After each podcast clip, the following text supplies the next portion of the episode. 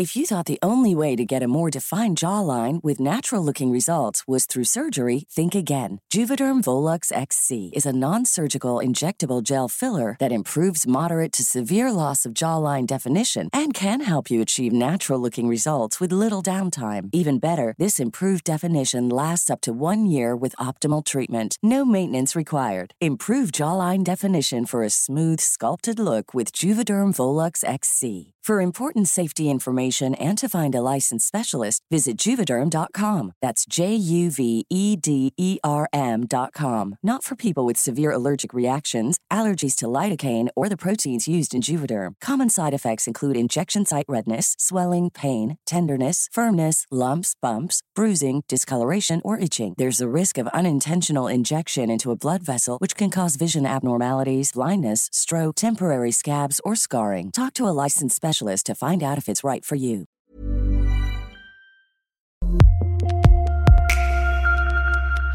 Bienvenidos y bienvenidas a un jueves más de estas morras y yo sé que están esperando con ansias que llegue este día, así que acompáñenos con su bebida predilecta, su alimento. Ustedes no saben estas hermosas tazas que hay dentro, es parte del misterio que sostenemos, pero vamos aquí a brindar con ustedes en casa. Cheers, motherfuckers. En el trabajo, en el transporte público, donde estén, porque es jueves de estas morras. Y estoy muy contenta de estar el día de hoy con Jessica Fernández, Carol Hernández Solís, Bárbara Redondo Ayala y Romina Sacre. Y el día de hoy una servidora está muy emocionada aparte de moderar esta plática que debo confesarles que tuvimos que traerla nuevamente a la mesa porque la temporada anterior teníamos toda la intención de abordarlo, pero qué novedad, nos fuimos a otros lados, a otros rincones, Bastante oscuros, amigas, bastante. enriquecedores, distintos, interesantes, que es respectivo al tema de, bueno, se llama el capítulo La vaca del padre Maciel. Maciel. Si no lo han visto, chéquenlo y luego regresen aquí para que entiendan de qué vamos a hablar. Vamos a hablar meramente de la deconstrucción. Creo que al final del día la deconstrucción responde mucho a esta necesidad de cuestionarnos. Pero yo quisiera irnos como a un lado más íntimo de nuestras personas y conocer, primeramente, que tú nos platiques, Carol, cómo fue tu crianza respecto al tema del cuestionamiento. ¿Te lo alentaban? ¿Te lo desalentaban? ¿Es algo nato que tú tienes? Que creo que muchos han de preguntar como, ¿Carol nació cuestionando desde el vientre ¿Nació de su madre? adulta? ¿O fue algo que la misma vida Así fue así, na- así, toda la vida me he visto. Toda la vida. Y, y la mantienen en un congelador. Es correcto. De hecho, salgo de aquí y me voy a las tinas de hielo, Exacto. en donde me mantienen así Porque desde te hace encanta 40 años. el agua fría, Me ¿verdad? mama el agua fría. Dijo, nadie pinches nunca.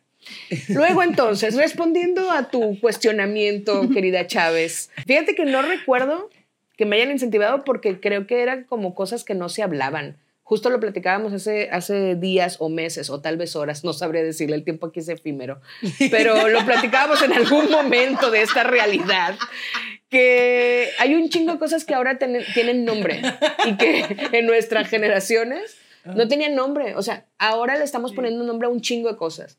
A que tengo pila social baja, a que hay poca responsabilidad afectiva. Todo tiene nombre ahora, cada emoción, cada cosa que nos sucede, lo cual me parece maravilloso. Y creo que antes no había eso, o por lo menos en mis tiempos no había eso. A mí nadie me decía, cuestiónate. Hay que seguir indagando en ti para que te deconstru- deconstruyas. No existía, güey, ¿qué es esa palabra? Hace cinco años nadie hablaba de deconstrucción. Entonces, no tengo memoria de que me hayan estado eh, diciendo que me cuestionara, pero lo que sí tengo memoria es que nunca me dijeron eh, que hiciera las cosas porque sí. Y eso es algo bien valioso. Lo platicábamos también hace poco. Eh, yo, aunque ustedes no lo crean, tengo una pila social muy baja, muy. Si ustedes me vieron y me tomé foto con ustedes, valórenlo, porque... y si me reí, valórenlo más. Mi pila social se acaba bien rápido. Pero entonces yo me acuerdo que cuando estaba muy chiquita, mi mamá, mis tíos me abrazaban y me, ay, ven, y que la chingada. Y yo volteaba a ver a mi mamá y mi mamá era como, eh, y yo, me habla mi mamá. Y me iba, porque mi mamá veía mi cara de que, güey, estoy hablando que tenía, no sé, pocos años, cinco o seis años. Entonces mi mamá veía mi cara de ya se acabó. Nunca me obligó a permanecer ahí, nunca me obligó a saludar, sino, o sea, incluso hasta en la ropa, güey. También tengo una anécdota de mi mamá poniéndome vestiditos de tul maravillosos, uno beige que tenía unas florecitas de seda rosas, güey, les recuerdo perfecto. Y me fui, me trepé una avalancha y se me enredó el vestido y llegué con la falda y le dije, es que a mí no me gustan los vestidos. Y ya, o sea, tampoco me obligó a eso. Entonces, aunque no me, no, no me incitaron a cuestionarme, creo que sí fue muy valioso que nunca me pusieron como esto de que tiene que ser así porque así tiene que ser Te dejaron ser. me dejaron ser, o sea, dentro, me imagino, de, dentro de ciertos límites, pero no recuerdo como muchas cosas que me hayan impuesto tal. Por ejemplo, la iglesia. Mi mamá iba a la iglesia y a los nueve o diez años yo dije, es que a mí no me gusta, güey, yo no quiero. Fue como, ah, bueno, pues no vayas. O sea, sabes, como que nunca me... Entonces, tal vez eso ayudó a que yo estuviera siempre como eh, pensando, cuestionándome por, de una cuestión natural, eh, no totalmente como impuesta. ¿no? Sí, no como reprimida de cierta forma que de pronto quieras salir de ahí, sino es- tenías suficiente libertad Sí. para tú abordarte. A todas las dejaron ser. Sí, a mí también. Eh, pero yo sí era muy preguntona desde muy chiquita y sobre todo en la pubertad a mí había cosas, y creo que ya lo habíamos platicado en otro episodio, el cómo un concepto aplicaba distinto si eras hombre o si eras mujer. Y a mí me enchilaba mucho que mis amigos tuvieran más libertad que nosotras o que a nosotras se nos impusieran más reglas o el desde cómo nos vestíamos hasta la hora en la que teníamos que llegar, hasta con quién sí salíamos y con quién no, que tuviéramos que seguir todos estos eh, eh, clichés del ser una chavita bien.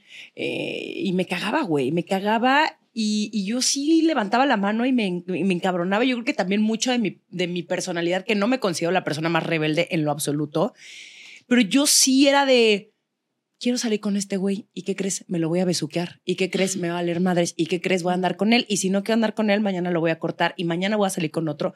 Y mis papás nunca me dijeron nada. O sea, jamás mi papá llegó y me dijo, otro novio en seis meses. O sea, nunca. Yo creo que más bien de haber dicho, tal vez es muy caliente mi hija, ¿sabes? Y pues me respetaba. Mi hija se la está pasando cabrón. experimentar. La reprimieron. el pozole y el mole, güey. La reprimieron mucho Que pruebe, que pruebe el chile, El mole. el mole y el pozole. Claro. Em, y, y- y- pero sí me, pero sí había una parte de mí que se sentía muy como fuera de lugar por ser justamente esta mujer sumamente intensa, no solamente en estos cuestionamientos, sino también en mi personalidad.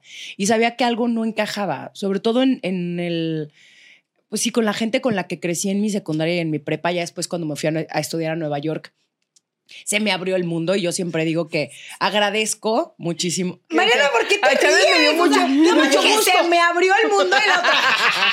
Ay, hijo, se le A ver, abrió. Mariana, Mariana, Güey, pareces de esos niños de secundaria de que, oh, o sea, si tu pregunta Dijo es caca. que si tuve mucho sexo, sí lo tuve. A lo que voy. Sí lo tuve. ah, bueno, hermana, En inglés, Romy, en Romy. ¿Ya vieron Yeah. cómo cada Eh, quien eh, eh. interpreta las chile, mole y pozole. de acuerdo ¿Saben qué? a sus Fondo, fondo. chingos de chile, mole, Mira, pozole. yo me estaba riendo porque empaticé con lo que decías, que pues conociste mundo, viste el mundo. Yo no dije cómo lo viste, yo no tengo la menor idea. No, de y cerca. francamente, no es de mi incumbencia. Mundos extranjeros.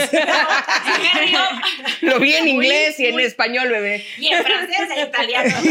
Porque Nueva York, mira, es muy no. cosmopolita. Espero No que es como Pásparo. Espero que hayas puesto en alto el nombre de nuestro país, hermana. Hermana, por favor, puros buenos reviews. Síganme para más recomendaciones. no, pero, pero cuando me voy a Nueva York y empiezo a ver que hay otro tipo de conversaciones, que hay em, que tal vez muchas cosas de las que yo veía que estaban mal o que me habían dicho que estaban mal, allá era normal. O sea, incluso todo el tema del sexo para mí era, pues no que fuera un tabú, pero no es como que yo lo hablara con mis amigas. Y me acuerdo perfectamente bien que la primera vez que tocamos el tema, mis amigas y yo, eh, mis amigas canadienses y mis amigas gringas, alrededor de los dildos y los vibradores, para ellas era una cosa muy normal. O sea, de hecho, Y había sido el cumpleaños- que, "Ah, dijo dildo. Ajá, y yo por dentro como, "Eh, claro que quiero probar uno, pero yo tenía 22, 23 años y para mí era como un juguete sexual, ¿qué? ¿Cómo? ¿Fue por? Ajá, y fue empezar como también a, a romper estos pequeños, no, no sé si la palabra es tabú, pero de por qué está mal. O sea, más bien hacerte la pregunta del, ¿quién te dijo que estaba mal? tú crees que está mal y abrir el camino hacia, ahora yo lo voy a probar, yo lo voy a experimentar y puede ser que me guste o puede ser que no me guste, güey. O sea, también no es un, así tienen que ser las cosas, porque para mí en el tema sexual, aunque me considero una persona bastante, una vez más, deconstruida y con mucha libertad, etcétera, creo que en el tema sexual sí hay muchas cosas que todavía me pesan. Y creo que tiene mucho que ver con con este, ay, no sé, es que no sé cuál sería la palabra, pero como con este poco contacto que de pronto tengo con mi cuerpo que creo que a pesar de que hago todo para estar muy conectada con mi cuerpo y para aceptarlo, etcétera, creo que siguen habiendo muchas ideas en mi cabeza de lo que debería de ser la belleza en un cuerpo o el verme al espejo y decir, ay, qué hermosa estás. O sea, creo que Güey, pocas veces la verdad lo he dicho y soy la primera en promover el amor propio, etcétera,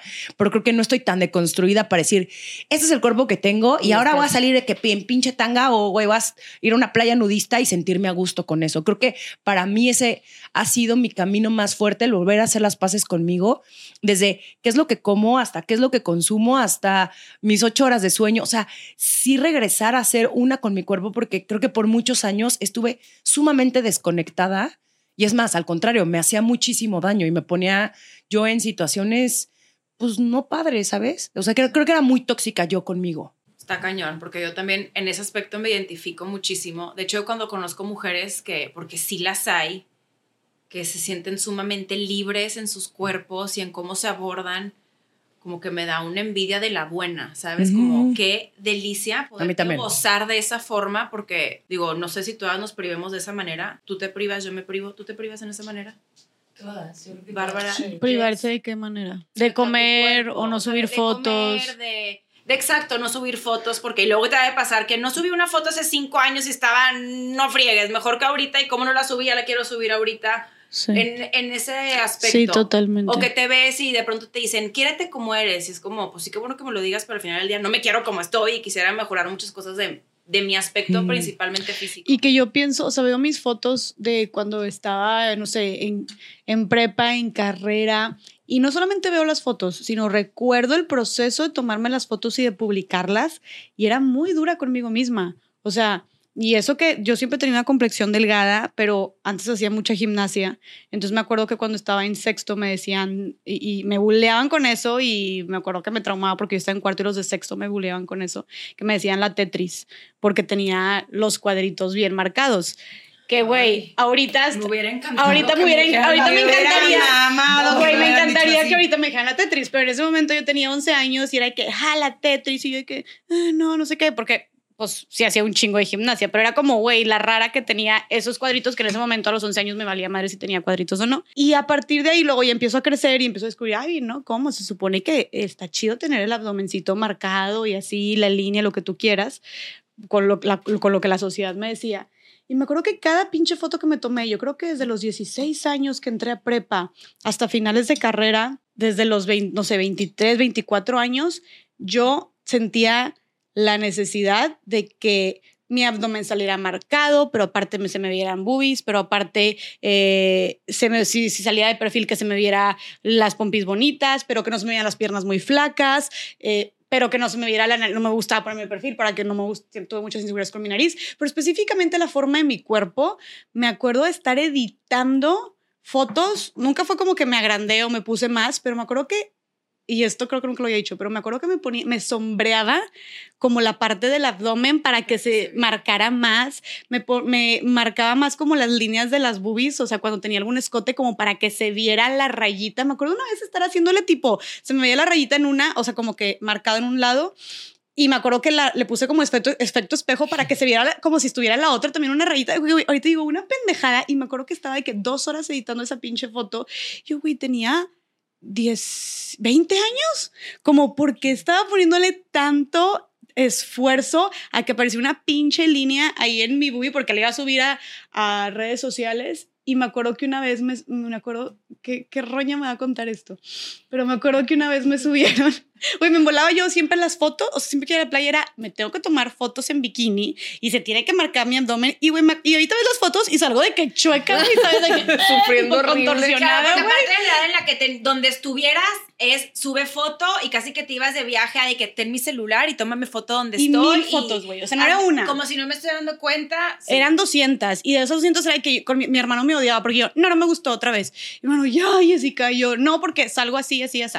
Y me acuerdo, Otras generaciones. Es que es otra. Yo por eso estoy sorprendida viéndola, Así. porque en mi generación no había ni cámaras. Delicioso. qué güey, qué, qué deli, qué deli. Y a ver, y también creo que las... O sea, bueno, no pero sé. no veías cómo salías hasta que ibas a revelar el rollo. Eh, eso no es mamada, güey. Ahorita Bueno, no contaremos en redes- lo de. más bien no lo había en redes de- sociales. O sea, cámara, a mí me tocaron, por supuesto, las cámaras análogas en donde tenías que No ir a revelar el rollo, güey. Ah, bueno, a mí también, pero de chiquita. Pero no, yo ya, o sea, yo en mis bebé. juventudes, ajá. Sí, yo me acuerdo que íbamos a Costco a revelar las, las fotos. Pero además tenías que ser bien precisa, güey, porque no sabías cómo salía.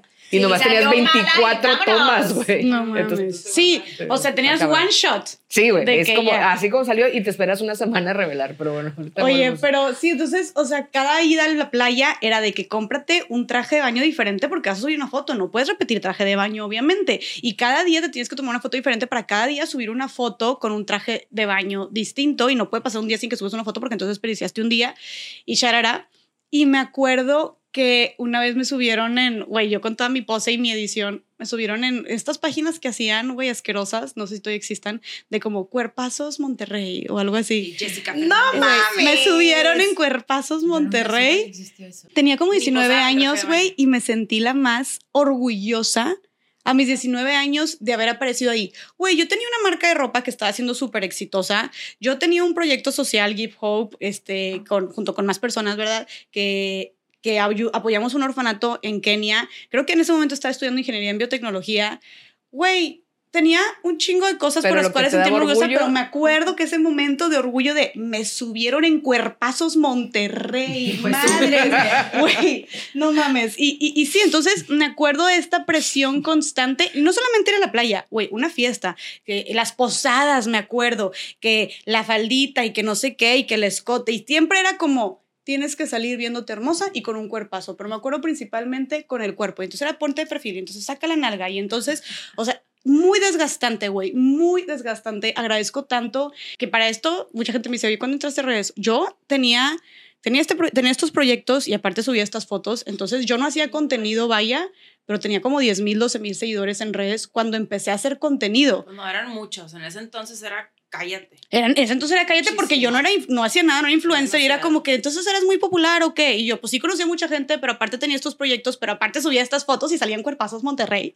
Entonces, Más Pero- followers. entonces, güey, tenía como 12 mil seguidores, Quiero pero aprovechar, perdón, una para- presión horrible. Para preguntarte algo antes de pasar con, con Bárbara. A lo mejor es algo que estamos platicando y podríamos ya a esta edad que ya pasamos por esa etapa decir como, ay, era una tontería. Pero estoy segura y después de que ayer, contexto, estábamos en el estadio universitario y nos topamos a unas seguidoras que tienen 19 años.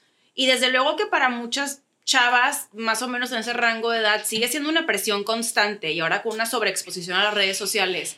¿Qué hiciste puntualmente para deconstruir estas ideas o de pronto ya poder decir mi seguridad no está basada en eso o salir de ese de ese momento en el que le ponías tanta importancia a algo como tu aspecto físico? Güey, claro que de repente me he dado, o sea, me he puesto a pensar como qué pasó para que ya dejara de importarme, que, ojo, no estoy diciendo que no tenga inseguridades y cuando subo una foto en bikini, de hecho casi no subo ya fotos en bikini porque X, pero ya no siento la necesidad de subirlas. Me explico, cuando antes era, ¿cómo no vas a subir? Pasaron dos años, yo creo, o sea, varios años más bien, y, pero de repente pasaron dos años o un año y medio en el que ya me valía madres ese tema y de repente dije, ay, güey, qué pedo, que ya no me importa esto, que ya no me fijo en esto, que ya no estoy con la necesidad de demostrar esto. Y sí pensé, ¿qué pasó?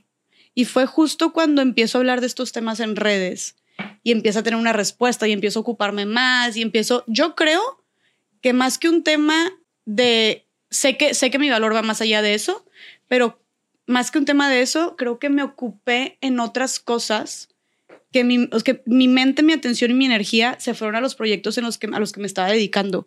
Entonces mi mente ya estaba distraída con otras cosas. Y eran proyectos bien chingones. Y eran proyectos que aparte me enseñaban cosas sobre esas inseguridades o esa presión social o, o esos estereotipos.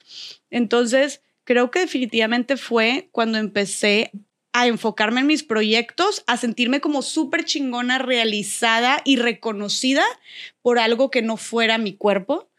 Eh, que empecé a tener este reconocimiento en redes. Ponle tú que tal vez una cosa, o sea, un vacío llenó otro, o sea, se llenó, se llenó otro vacío, pero este reconocimiento en redes, güey, ya no era por mi cuerpo, ahora era por el mensaje que estaba dando. Entonces empecé a enfocarme más en eso y simplemente como que dije, güey, qué padre que yo puedo sentirme bien conmigo misma, me puedo sentir como chingona, líder exitosa, haciendo otras cosas que van más allá de mostrar mi cuerpo en redes sociales. Pero eso ni siquiera lo, lo pensé, o sea, no lo hice consciente. Algo inconsciente. Inconsciente y entonces... De todo lo que hiciste. Y entonces ya le di con mi tiempo a eso. Y de repente pasaron dos años y fue como, como, güey, llevo un año sin vale, valiéndome madre subir una foto no en bikini. Qué delicia. Y ya. Vi. Yo quisiera saber si te dejaron ser conforme crecías, si no, y cuál era la relación que tú tenías en tu crianza respecto al cuestionamiento. Qué interesante dónde hemos llevado la conversación, porque creo que con Carol empezamos un poco de creencias, ¿no? Y, y qué, podía ser o no. Este, y con Rom también como esta parte más de, creo que todas están teniendo, teniendo mucho en común la parte de la libertad, ¿no? Que los dejaban ser y, y, y, Jess ya nos fuimos a, algo del cuerpo, pero toda esta deconstrucción, porque la deconstrucción para mí, y ahorita a tu pregunta, son muchas cosas y sí parte de cómo nos van enseñando qué es el mundo y qué lugar deberíamos o podemos ocupar o no. Y si está comprobado que de, de los 0 a los 7 años es, se cimientan esas bases de las creencias, de nuestros valores, de los patrones que seguimos repitiendo en la edad adulta. O sea, de 0 a 7 es el software que se inserta en nuestra computadora, ¿no? Y está muy cañón porque yo ahorita pensaba, me fui, me puse a pensar entonces en, mi, en mi infancia y en mi caso nunca quise ser como parecía que era lo que estaba haciendo todo el mundo. Eh, sobre todo cuando ese mundo era eh, tener que aspirar a lo que las otras niñas, porque después vas a ser mujer, vas a querer. Yo no quería nada de eso. Y creo que para mí algo que me marcó mucho, creo que también tiene que ver mucho en, en qué lugar de la familia naces. Yo soy la más chica de tres. Y también siento que cuando eres la más chica o el más chico, te dan más libertades. O sea, ya si te caíste las escaleras diez veces, no les importa, saben que no te va a pasar nada, ¿sabes? O sea, no te tienen que aplaudir necesariamente de todo, muchas cosas. Y otro tema que nuestra generación millennial, tengo esta teoría que somos la generación Happy Meal. Y eso nos ha jugado a favor y en contra. ¿Qué es la generación Happy Meal para mí? Es eh, a donde quiera que fuéramos a comer el treat de la semana en la escuela, te tenían que dar una estrellita, te tenían que aplaudir, todo tenía que tener un premio. O sea, cualquier snack tenía un premio, este, o escribe este cupón y te van a dar un premio. Y creo que crecer de 0 a 7 con la idea de que todo es feliz, todo está bien, pues también a esta generación, yo creo que la millennial sí nos pega y no por nada también hoy es de las generaciones con los índices de, de ansiedad y depresión más elevados. Entonces, en mi caso, que no me gustaban las Barbies de niña, yo creo que para mí fue la deconstrucción de entrada, o sea, como con algo que nos podemos identificar. Yo no quería una Barbie, no hacía nada la Barbie. ¿Qué hacía la Barbie? Se tenía que ver bien todo el tiempo. Y, no, se equivoquen, estoy, soy de las personas más emocionadas de ver Barbie. Ya me muero por ir al cine a verla. Eh, sobre todo por la directora que está detrás, está Pero Greta. Como, como, juguete no te emocionaba. Pero como juguete en ese entonces no, porque Barbie tenía que estar en su casa o donde fuera a viajar, pero era alrededor de estar preparada para recibir a Ken, básicamente, ¿no? O sea, no sabíamos qué tanto hacía Ken o no, pero Ken llegaba a la casa a, a ver a Barbie.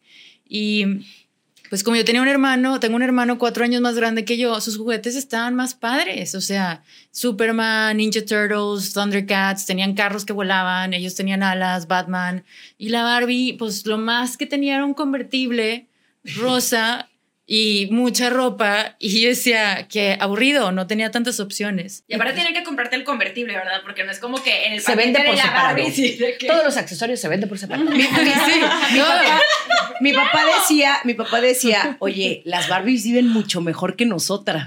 O sea, y sí es cierto. O sea, neta, mis Barbies sí eran, güey, les iba cabrón. Yo no. Barbies. Güey, a mí tiene un creo castillo. Creo que para mí eso fue un antes y un después. La única muñeca que llegué a creer en mi vida era una muñeca que le podías pintar el pelo. O sea, como que por primera vez dije algo que tú puedes decidir que va a ser distinto, que ya no te viene así, o sea, más allá de jugar con la ropa.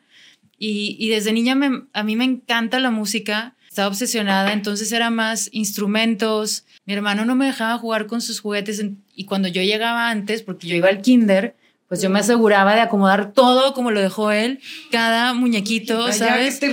Este, y el Nintendo, entonces él llegaba, sé que lo usaste porque es que, y luego claro que me puse muy lista y dije, ya cada centímetro dónde está acomodado para que no me grite porque no lo puedo usar porque es de niños. Y yo a las piñatas no quería usar vestidos. Si era una época también que se usaba muchísimo, era como lo más top que tu tita, tu bisabuelita, tu mamá te había hecho estos vestidos de punta y no sé qué, o sea, ya soy 8'3 y no, no me importa quién lo hubiera hecho, yo no quería vestidos porque yo no me podía entonces aventar de una montaña y enlodarme. Y, y eso, yo a veces me decían, no puedes ir, no vamos a ir a la piñata si no te pones este vestido. Entonces yo eran horas de que lloraba porque pues sí quería ir, pero no quería ponerme eso. Y además como mis primos de mi generación son hombres, pues yo quería jugar con ellos. Lo que estaban haciendo padre era ellos. Yo creo que en muchas infancias de las niñas, a mí, por mi personalidad, pues no, no me gustaba lo que se supone que teníamos que hacer.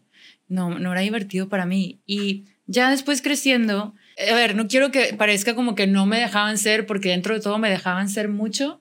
Y también entender, algo que siempre digo es, tenemos que entender en el momento en el que vives de también el sistema bajo el, el que crecieron, ¿no? Con las personas que creciste a tu alrededor. Entonces no era hacerme víctima, pero sí en esa libertad de ser la más chica fue la que pudo estudiar eh, fuera una edad más temprana, tenía más libertades en permisos, yo podía expresarme libremente. Y hay algo, solamente haciendo hincapié en el tema de la belleza, hay un estudio que se hizo hace muchísimos años, tiene más de 10 años, y que dice que solamente 4% de las mujeres se sienten guapas. Es muy curioso y lo dije en un episodio de los primeros, yo jamás necesariamente me sentí ni bonita ni guapa. Mi hermana más grande siempre su composición era súper flaca, entonces de, cariño le decíamos la flaca. Y pues yo no era la flaca. Hicieron crecer con esa presión y pasa mucho quienes tengan como hermanas de si te sientes que no estás ahí, pues imagínate, es una presión con la que cargas. Después a mí, claro que como todo, esas presiones me, me vale cacahuate. Eh, pero sí, la primera vez que me pude sentir yo guapa eh, y yo creciendo jamás pensé, hablando de construcción, necesariamente no es como que sabía de niña que me, llamaban atención las niñas, las mujeres, no, esto ya fue mucho más grande. El día que, que Romina me invita a escribir en su blog esto, salir del closet y publicarlo, el solo hecho de escribirlo fue la primera vez que, que me sentí yo atractiva y guapa y fue hasta los 29 mm. años perdón, hasta los, no mentiras, 31 años, es muchísimo tiempo.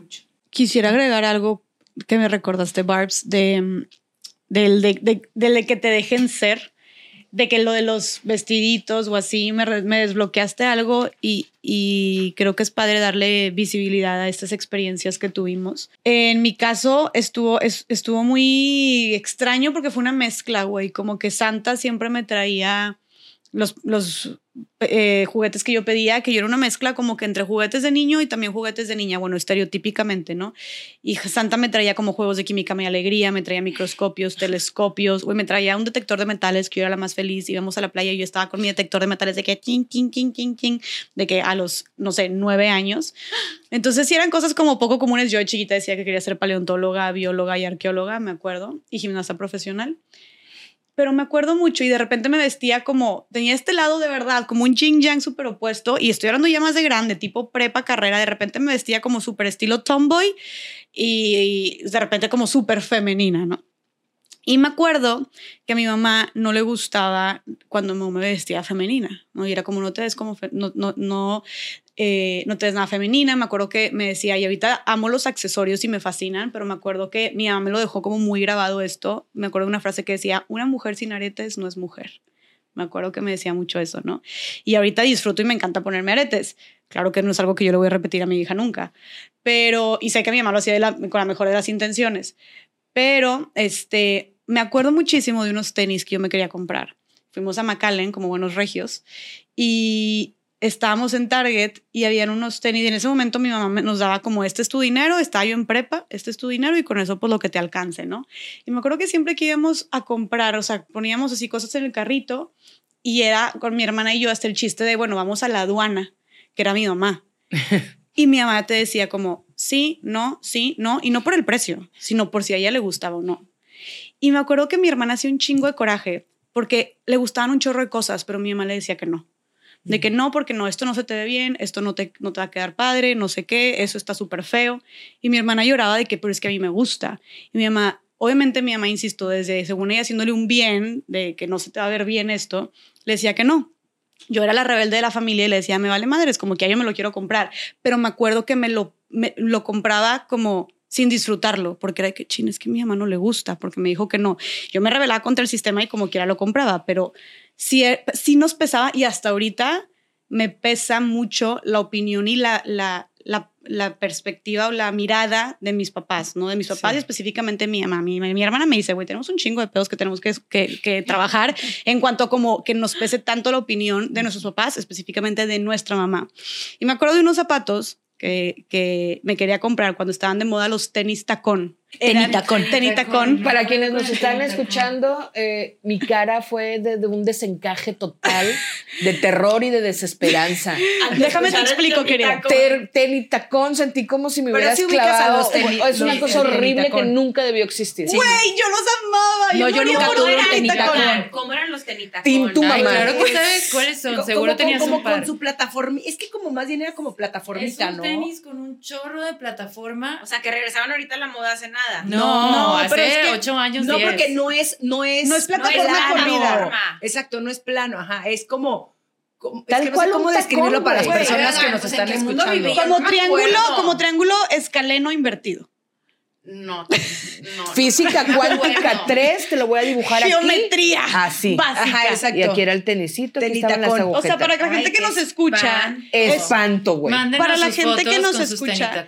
Sí, güey. Es más, hay que subir nuestras fotos. Yo tengo. Descuento. Yo nunca apoyo compré. No. Yo tampoco, Yo yo nunca- tuve. yo nunca Apoyo compré. visual número Con 25. Yo ni los llegué a ver, yo creo. Y si sí, el- o sea, en mi memoria selectiva dije, yo no me quiero volver a acordar de esa horripilencia. Güey, bueno, Bueno. a ver, no insulten a mis tenitacón, que yo era la más siento, aferrada y yo decía, güey, esto es lo máximo, yo quiero este tenitacón. Obviamente, cabe recalcar que no era lo, lo más femenino del mercado, ¿verdad? Y para la gente que nos escucha y no sabe qué es, pues sí, no vio el, el apo- el- el apoyo visual, es como, imagínate un tacón de plataforma, o sea, que va ascendiendo de chiquito a más grande, pero es un tenis, ¿no? Y entonces yo vi, eh, veo un Target y yo, están increíbles. Y aparte tenían como este, ¿cómo se llama el cor? Como... em, como ¿Velcro? Velcro, eran de velcro con así como chic, chic, tipo así varias cintas de velcro negros. Quiero que hagan un zoom a este apoyo visual Ah, espantoso. eso es lo que iba. Más o o sea, menos, los que regresaron No, sí, están en, o sea, en, es- estuvieron en es tenitacón. tendencia hace 3, 4 años. Pues es más o No, menos. como 2000, No estuvieron muy tanto. de moda como 2011. Pero el otro tenía, tenía el tacón Sí. por fuera. 2011, ¿No? vas a ver. Sí, entonces tenía el tacón Sí, por Isabel fuera. No lo No estaba sacó. incluido. O sea, sí se veía la diferencia entre el tenis y el tacón. Es de lo máximo. quien sea. Arriba el Isabel Marant, aunque seas una gran diseñadora, o sea, independientemente de eso. tenitacón. Dear Isabel, even es- though you're a great designer, Teddy not cool. Ya le, ya le, porque ya no, que decir en claro, inglés, porque si obvio, no, no, va a entender. sí escucha estas morras. Pero no en español. Exacto. Güey, claro que no. Tenitacón amazing. Yo amaba el tenitacón y moría por unos tenitacón. Pero bueno, el punto es. Eh, ok, creo que ya, creo que ya no sé si contar esta historia porque van a estar del lado de mi madre. Pero De hecho, desde ahorita ya estoy hablando Esta mamá. mesa se está dividiendo. Total, ajá. ven todos los episodios me de estoy quedando sola. a Pero se está quedando Bueno, ya, sola. Pero continúa. vamos a que termine la historia, Sí, sí, sí. ahorita sí, sí, sí. Entonces, Fast forward al tenitacón. Entonces, eh, yo dije, quiero este tenitacón negro, así aparte como haciendo muy, muy, muy bultoso, entonces obviamente no era muy femenino. Y llego a Target y yo, mamá, muero por estos tenis, también quiero estos otros pares de zapatitos, no sé qué que me hacían falta, chanclas, flats, lo que quieras, pero quiero estos tenis. Y mi mamá, estás loca, tipo, todos los demás te los voy a comprar, pero estos tenis, no. Güey, bueno, una insistencia y yo me volví, güey, loca. O sea, sí me acuerdo y estaba yo en principios de prepa y sí parecía la niña chiflada haciendo el berrinche. Y yo, por favor, por favor, es que los amo, es que me encantan, es que son los que más me gustan, es que y mi mamá, no, estás loca. Me acuerdo me decían, son de machorra, son de machorra y esos tenis son de machorra y te vas a ver cero femenino y no son de mujer y no sé qué. Y yo, por favor, es que me encantan, es mi estilo. Y me acuerdo que le gritaba casi de que en medio de Target haciendo berrinches en el pasillo de que es lo que a mí me gusta, es mi estilo de que déjame ser. Sí, pero era su dinero. Me decía eso, me dice, es mi dinero, entonces me vale madre. Y le decía, güey, no me compro todos los demás o sea, dejo todos los demás zapatos, digo, tampoco eran muchos, ¿verdad? Pero dejo estos otros tres pares, pero cómprame por favor los tenitacón. Güey, no te los compras. No. Entonces yo dije, ¿sabes qué? A mí me vale madre yo voy a volver por mis tenitacón. Entonces los escondí en un anaquel abajo de Target. Güey, yo no sé, pensaba cuándo chingos iba a volver, si era en Estados Unidos, pero en McAllen, no es como que íbamos muy seguido.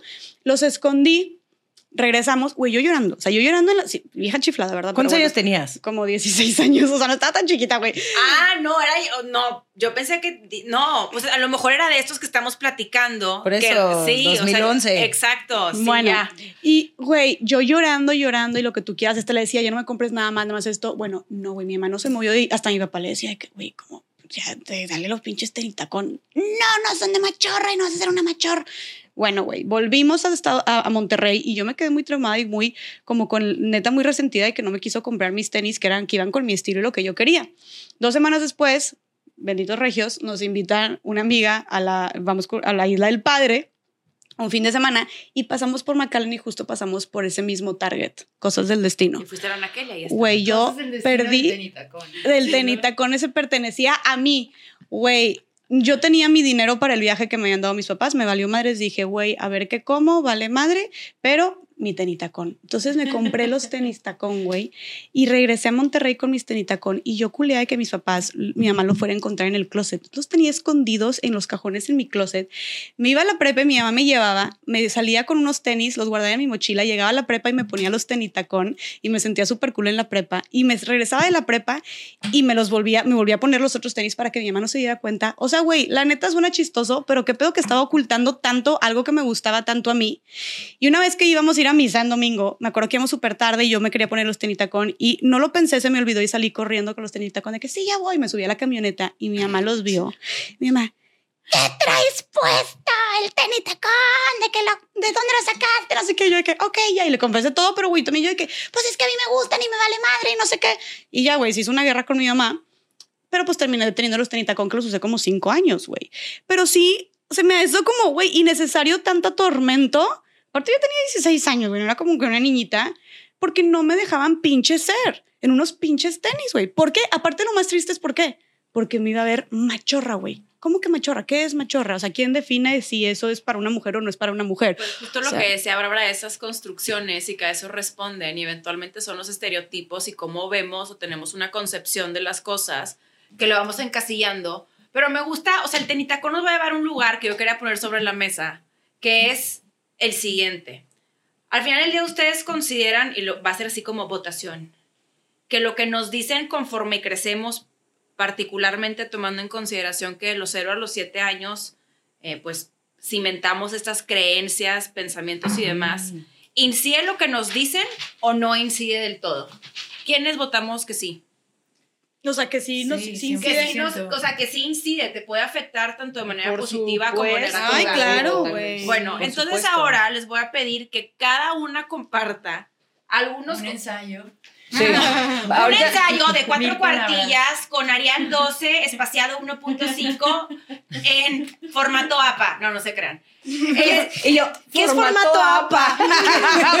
¿Qué es? De que, oiga, ¿lo puede ser formato APA? Una disculpa, no sé qué es formato APA.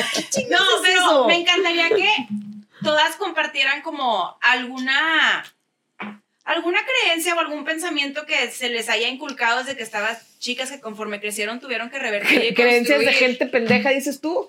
¿Te acuerdas de meme? Comparte tu creencia de gente pendeja. Oye, yo sí tengo. Bueno, bueno, a ver, alguien más comparta. Formato tuitero, porque si no, lo vamos a. Dale, Rom. A ver, una pregunta. ¿Quién quiere empezar abriendo esta caja de Pandora? Cosas que nos dijeron al crecer que de pronto dijimos, no me encantan y tengo que cambiarlas. Uy, esta, fíjate que me acaba de caer el 20 porque justo hice mi tarea. No sé si ustedes hicieron no hicieron su tarea. Bueno, yo hice mi tarea. Lo hice hice en formato no APA. ok. Hice justamente una lista de construcción y de, de, de, como de las cosas que he hecho, ¿no? Y como para construirme y definitivamente para mí al menos si hay un antes y un después de haber ido a terapia. Y creo que si yo no hubiera ido a terapia, probablemente no estaría sentada aquí con ustedes el día de hoy. O sea, no, no creo que yo me hubiera sentido capaz de lograr absolutamente nada, etcétera. Y entonces eso se lo debo a la terapia. Y en la terapia también llegué a una de las mayores conclusiones de mi vida adulta, que no sabes cuánto agradezco, que es ¿por qué tiene que haber a huevo alcohol para divertirte? Uf, esa. Y neta, yo creo que ha sido para mí de las relaciones más. Es que hoy ya no es tóxica, porque no, pero durante muchísimo tiempo creí que era normal. Crecí en un ambiente donde el alcohol estaba mm, es súper permitido. Eh, es más, yo creía que las fiestas duraban, o sea, una comida en sábado duraba de las 2 de la tarde a las 3 de la mañana, porque así era en mi familia. Eh, obviamente mucho alcohol involucrado, de que todo mundo. Yo me acuerdo que el primer chupe que me eché en mi vida, yo creo que tenía, no sé, 15 años, o sea, y no era un, este, ay, se lo voy a esconder a mis papás, como que al contrario, mis papás era de, invita a tus amigas, ahí si quieren echarse unos Malibús o unos Caribe Coolers. Era cabrón. este, era muy de, esto es lo que hacemos y es normal y nada más no te pongas borracho ni tú ni tus amigas, pero aquí está el alcohol en la casa y en mi casa era, ¿qué quieres de tomar? O sea, lo que se te ocurriera, ahí había. Entonces yo crecí pensando que así era. Y que es más, si no terminabas a las 7 de la mañana, eras de hueva. Y si no querías ir a una fiesta, eras de hueva. Y si no estabas todo el tiempo de que vamos a la barra por shots, eras de hueva. Y de pronto llega un punto en mi vida donde no nada más me, doy cuenta que me caga la gente borracha. y, tomo, ¿eh? Y me gusta echarme unas copitas, y, pero este nivel de pedo de que ya no puedes ni siquiera entablar una conversación con alguien. Eh, me di cuenta que todas mis exparejas eran muy borrachas y que yo pensaba que así era también, ¿no? Que tenías que aguantar siempre al borracho. Y y, hoy me doy cuenta que no es cierto. O sea, que me puedo incluso relacionar con las personas de otras formas, en otro tipo de actividades y no necesariamente en la fiesta. Pero me ha costado que incluso mi familia, o sea, explicarle a mi familia el por qué yo me quiero a dormir temprano y no seguir tomando. ¿Por qué? pero una, copita más. Es que no quiero tomar. Qué abuela, Romina. Qué aburrida. te juro que sí. Y, que, yo explicarle a mi familia y decirles, es que la Romina que antes ustedes veían, que terminaba tardísimo, que le mamaba el pedo y estaba cruda todos los fines de semana, ya no soy. Ya no me gusta. Es más, me caga. Entonces, o respetan esta nueva versión de Romina ¿no? Que le gusta dormirse temprano y poder ir a cenar a las 7 de la noche, o entonces ya no nos podemos ver, o nos vemos para comer o nos vemos para desayunar, pero yo ya no soy la misma persona que era antes. No a mí la paz que me da el poder decir, claro, si un día se me pasan las copitas y ya me echo, no pasa absolutamente nada, pero ya no, ya no me identifico como esa versión mía que me doy cuenta que me hacía muchísimo daño, porque además yo soy esa persona, como, como, como tú lo decías ayer, que tú eras como muy de me quiero dormir temprano porque si no, no funcionó. Me doy cuenta que si yo no hago este tipo de cosas por y para mí, de hacer ejercicio, comer bien, dormir temprano, este, meditar, ir a terapia, o sea, todas estas cosas que a mí me hacen bien, sí me puedo ir a un dark side, a un dark side muy, muy, muy dark, que es, creo que es parte de mi personalidad o de mi, no sé si sea personalidad, persona, no sé.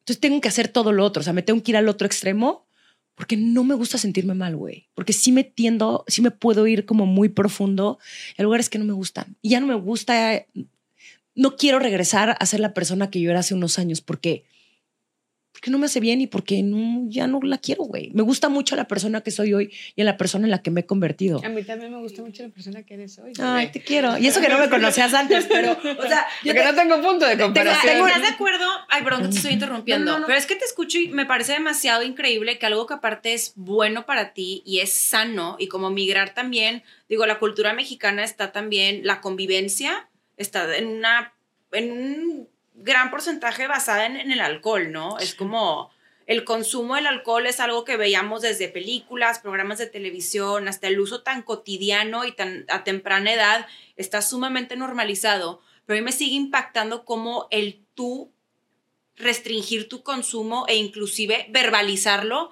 es como pecado mortal, como estás todo bien en casa, nos encontramos bien, porque no quieres consumirlo cuando muy por el contrario son ideas que nos surge construir a todos como sociedad porque no no, no va a ningún buen puerto.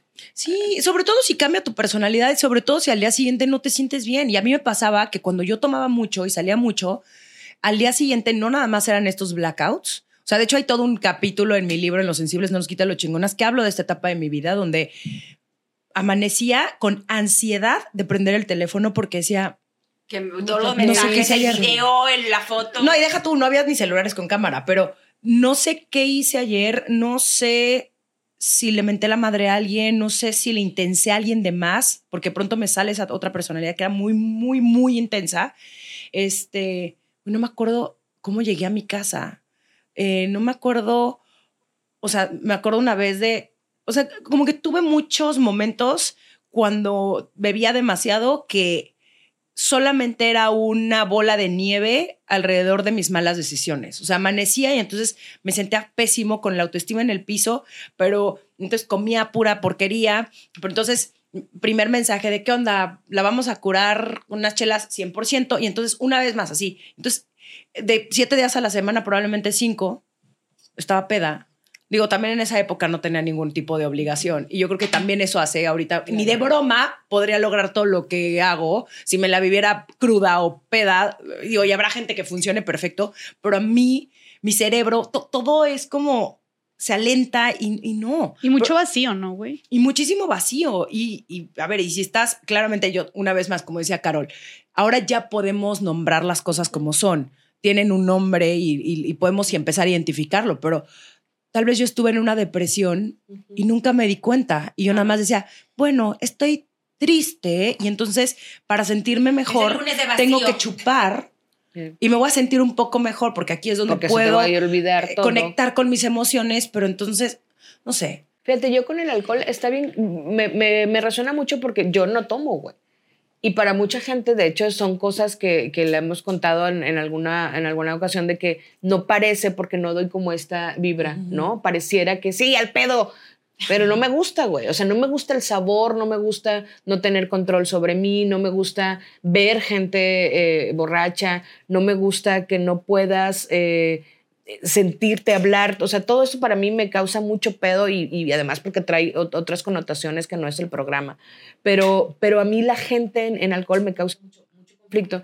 Pero justo la parte de, de nombrar el no necesitas alcohol para divertirse, porque no solo lo, lo, lo normalizamos, sino que hacemos una apología muy cabrona de hoy me pisteé bien cabrón, jajaja. Ja, ja. Güey, no está chido. O sea, porque sigue siendo como motivo de orgullo o como incluso se, la van midiendo, ¿no? ¿Tú qué tanto aguantas? Puta, yo aguanto un chingo.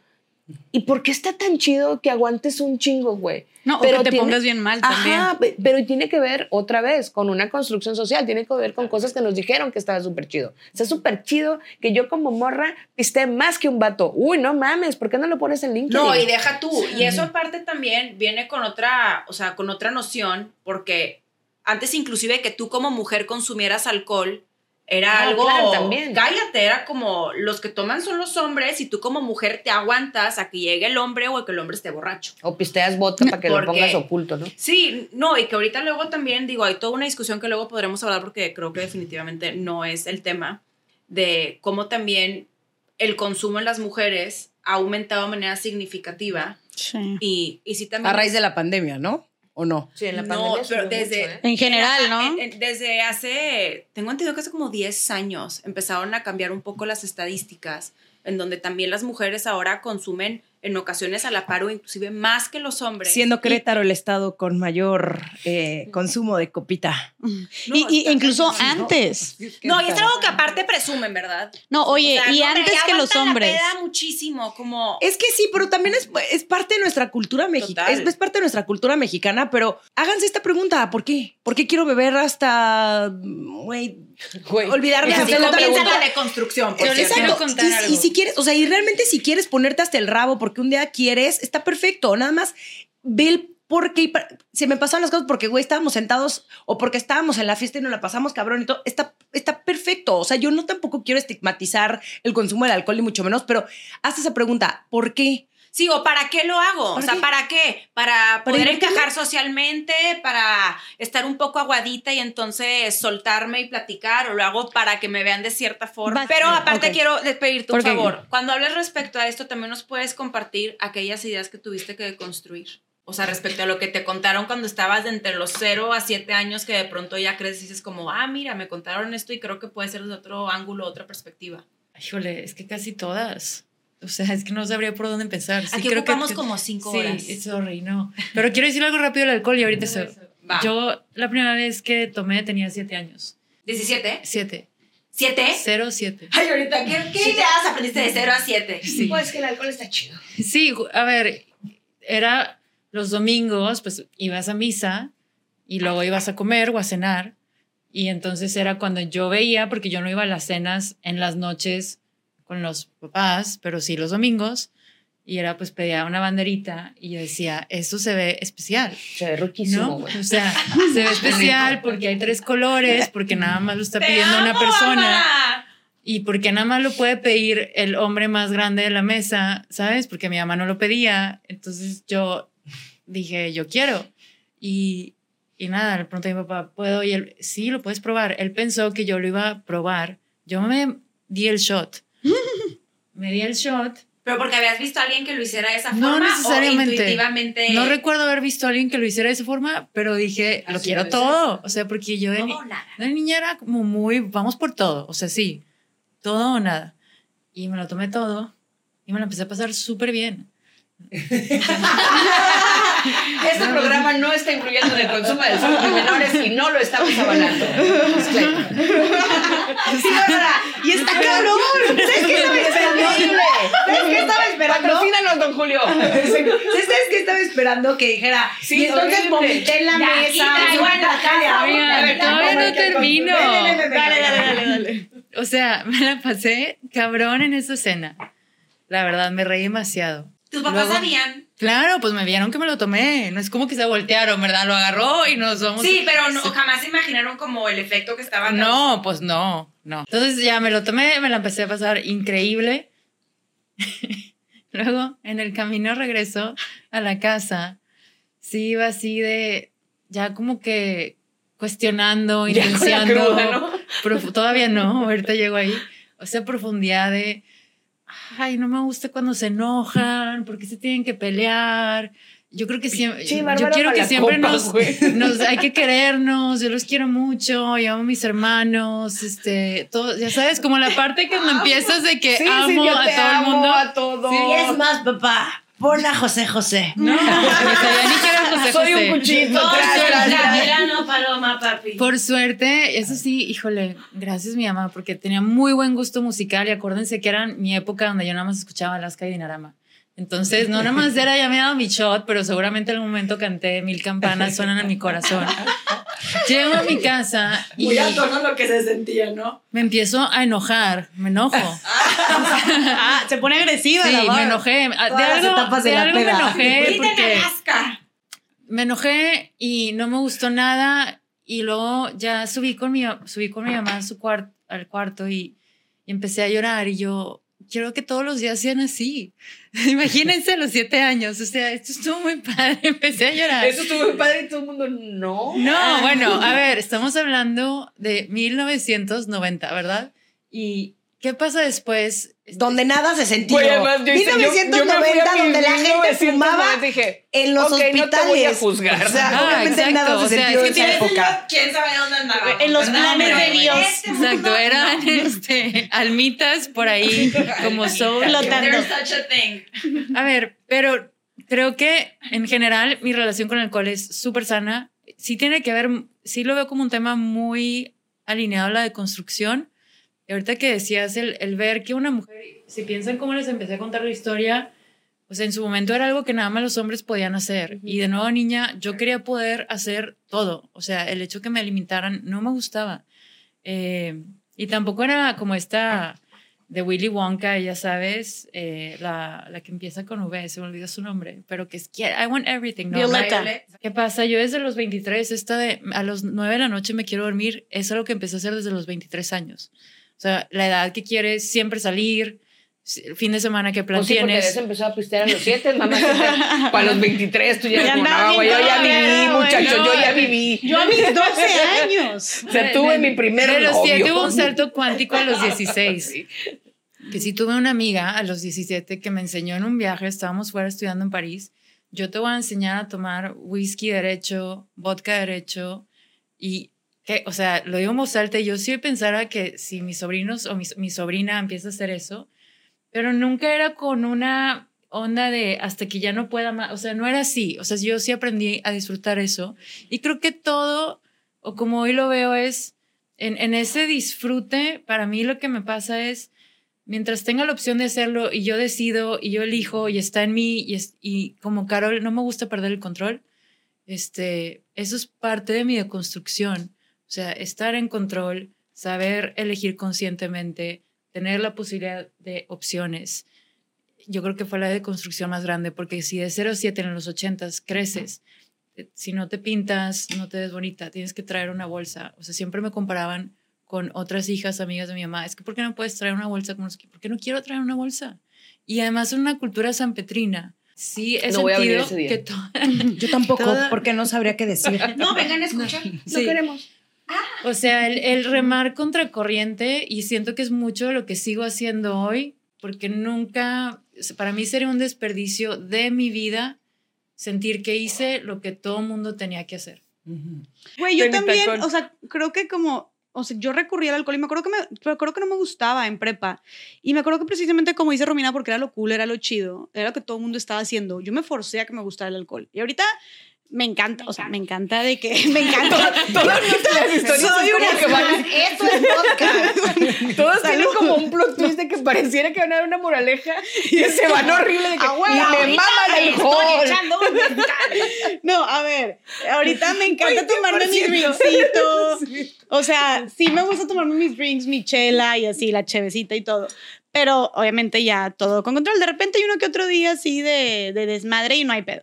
Pero sí me acuerdo que yo forcé a que me gustara el alcohol, que no me gustaban los shots, que no me digo, creo que los shots nunca te terminan de gustar, pero que no me gustaba el sabor y era como, no, güey, todo el mundo lo está haciendo, entonces yo la cheve, mira, tras, tras, tras, hasta que eventualmente después de meses ya era como, le agarré el gusto, ¿no? Pues cómo no. Pero me acuerdo mucho que específicamente cuando tenía ciertas citas, yo me ponía muy nerviosa y para ser más cool, más divertida, más desenvuelta, tomaba antes. Perdón, papá, si están viendo esto. Me acuerdo que... ¿Qué me- tomabas? Güey, tequila.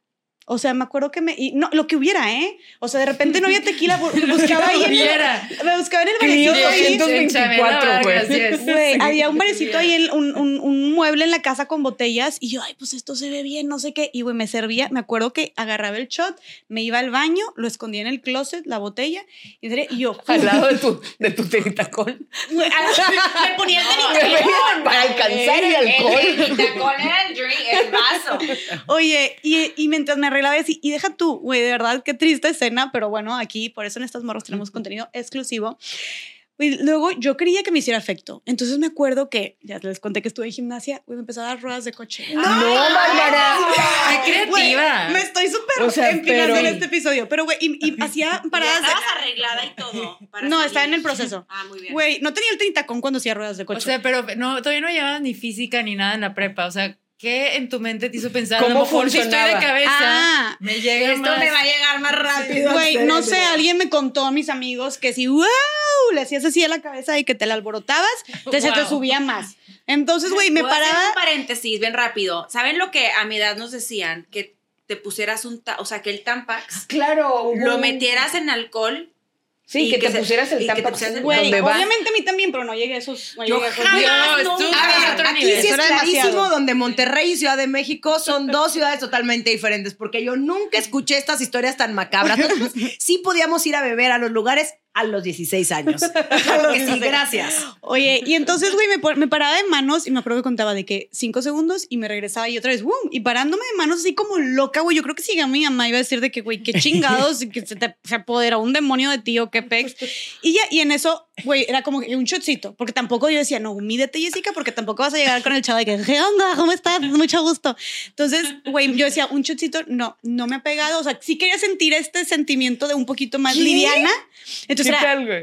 bueno, otro. Y me servía otro, güey, otro shot. Güey, me daba, yo me veía al espejo y yo, güey, estás bien puñetas tú solos. Así pensaba de que qué triste escena, pero yo de que bueno, pum. Y otra vez, otra rueda de coche, ¿no? Y ya, y- llegaba. Oliendo a brandy. Así que el güey Y pasando a por, puro, por- porque más le seguía. no, obviamente, me- el, el diente bien tallado, hermana, y todo. Y yo llegaba y yo me, güey, yo me la pasaba súper cool. O sea, a ver, no crean que no, no era como que la vieja loca, nada más yo me sentía, calmaba esos nervios, ¿no? Calmaba esos nervios y sentía que yo luego, luego andaba bien cotorra, de que, ay, sí, qué onda, y no sé qué, jiji, jaja. Me acuerdo que incluso se volvió con mi mejor amiga, este, saludos, Mónica. Ay, pobre Mónica, ya la Ay, embarraste. Mónica, no. Pobre hace mucho. Todo el tiempo Mónica que no diga todo, que no diga todo, que no diga todo, que no diga todo. Mónica, lo siento. Deja tú, y sí, sí, que no diga mi nombre. Sí, Cabe recalcar, cabe recalcar que estas son prácticas de hace casi 10 años y Mónica ahorita es una profesionista muy respetable. O sea, además va a dar datos, Mónica. Ya, vete, salte. Oye, que trabaja. Exacto. me acuerdo que tuvimos una double date y era como, güey, la estrategia. O sea, y era con hasta contra el- entre las amigas de, ya vienen los vatos por nosotras, güey, termínate de arreglar y dale shot. Sí, uh. Y luego, uy, sacudíamos la cabeza Mónica y así. lagartijas. Burpees. Y me acuerdo que esa vez pasaron por nosotros. Ojo, estas eran las épocas donde yo también tenía, empecé esta relación tóxica con este güey. O sea, güey, obviamente todo mal desde ahí, me explico. Eh, y me acuerdo que los vatos pasaron por nosotras y era como que, ay, sí, súbanse, no sé qué. Y también típico regio, ¿no? De que, oigan, antes de ir a la posada, vamos por unos litros. Y güey, nosotros ya con dos, tres shots encima y nosotros de que, ok, y fuimos por unos litros, llegamos a la posada y en la posada más, obviamente acabamos wasted, o sea, súper mal. Y a lo que voy con todo esto es, o sea, la verdad que triste porque sí era un mecanismo al que yo recurría para sentirme más segura de mí misma y para sentir que iba a ser más cool y para sentirme más relajada. Sí creo que llegué al alcohol y, y en mis épocas de oro que, o sea, de verdad, yo no voy a mencionar muchas experiencias aquí en estas morras porque sé que mis padres escuchan el podcast. Pero, Pero- Mónica. ah, Pero Mónica, pero tú Mónica sí- sabes Mónica sí se la bañaba. Güey, la verdad sí pienso, hablo con mis amigas y le digo, a Mónica de hecho le digo, güey. le digo, güey, Papás qué de. Jessica, Mónica es muy mala influencia. Ella fue, ella fue la idea, no yo. Por eso es súper mala influencia, Mónica. Gracias por ponerla. Fue su idea, no la mía. No, güey, ya neta, de, le digo, güey, neta, qué peligroso muchos lugares en los que estuvimos o en lo- a- a situaciones a las que nos expusimos. Estando chavitas con hasta la madre, con diferentes personas, lugares, experiencias, estuvimos muchas veces en riesgo. O sea, le dije, güey, yo no sé si fueron las diosas, el ángel, a quien le quieras tú rezar y dar las gracias, pero de verdad fuimos muy afortunadas porque estuvimos en riesgo muchas veces porque ahí se te hace bien pinche fácil ya que estás, tú estás como chavita y luego los güeyes están encima de ti y te sacan mil planes y la pre y el after y no sé qué y tú no estás consciente de tus decisiones. Si digo, güey, wow de muchas que nos salvamos donde pudimos haber valido queso, güey. Entonces sí creo que para las chavitas que nos escuchan, que como las que nos topamos ayer en el estadio, que eran de 19, 20 años, güey, de verdad, si recurres al alcohol para encajar, para divertirte, porque es el deber ser, ¿no? Para sentirte más segura de ti misma, porque es lo cool, porque todo el mundo lo hace, si sonamos bien, señoras, y vaya que yo sí soy de otra generación más cercana a ustedes. Y güey, no está chido, no está chido, no está cool, te expones horrible. Ahorita las cosas están ojetes, o sea, está creo que peor de cuando hace 10 años que nosotros hacíamos estas prácticas. Y sí es muy peligroso, güey. O sea, si es muy peligroso. Yo sí diría, güey, está chingón ponerte, obviamente no te estoy diciendo que no lo hagas, ponerte peda con tus amigas, agarrar el pedo está cabrón, pero hazlo en un lugar seguro, hazlo en la casa de alguna de ellas, ¿no? Yo llego a dudar si necesariamente está peor o simplemente ya tenemos más información y podemos dimensionar muchas prácticas sobre cosas que Tal vez. suceden desde antes. Yo algo, este, digo, la moderadora en esta ocasión platicará un poco. No, voy a ser muy breve. Pero algo que agradezco demasiado de mis papás es que siempre fueron muy transparentes conmigo respecto a los riesgos que podrían acontecer. O sea, nunca me escondieron las cosas y fue como, mira, si tú quieres probar adelante con toda la confianza, no te lo vamos a prohibir, pero pues sí que sepas que todas estas cosas pueden pasar. Y a mí inconscientemente el no verlo como una prohibición me hizo que en automático me desalentara como, ah, pues ok. Yo de hecho, siendo chava, nunca tuve tal cosa como un blackout de que no me acordé qué pasó. Era como muy consciente respecto a qué podría suceder si perdía el control. Y creo que el que fueran tan... Porque luego hay muchos papás que por proteger a los hijos no dicen como, a ver, ¿te puede un chavo poner algo en el drink? ¿Y qué pasa? Y te- de verdad pueden abusar sexualmente de ti, pueden hacerte cosas que te hagan daño. Mi papá me lo decía tal cual, como todo esto puede pasar. Tú a la hora que sea me marcas, yo paso por ti. Si te sientes un poco mareada, ese era el término. Tú sientes mareada, Mariana, y me hablas y yo paso por ti a donde estés y no te voy a regañar y no va a pasar nada, pero créeme que nunca me perdonaría que te pase algo. Prefiero que estés aquí en casa tranquila. Y a mí eso como que apertura me, Eso, güey, eso está chingón, esa Me- apertura. Más que el es que la- castigo, el miedo. apertura y, y cuál es el desenlace el día de hoy, pues casi no tomo. La verdad es que yo consumo muy poco alcohol. Si algo consumo vino tinto, vino blanco y, y me lo desalentó por completo porque nunca lo vi como, ah, el fruto prohibido, que me llama mucho la atención. No, pues es algo que ahí está.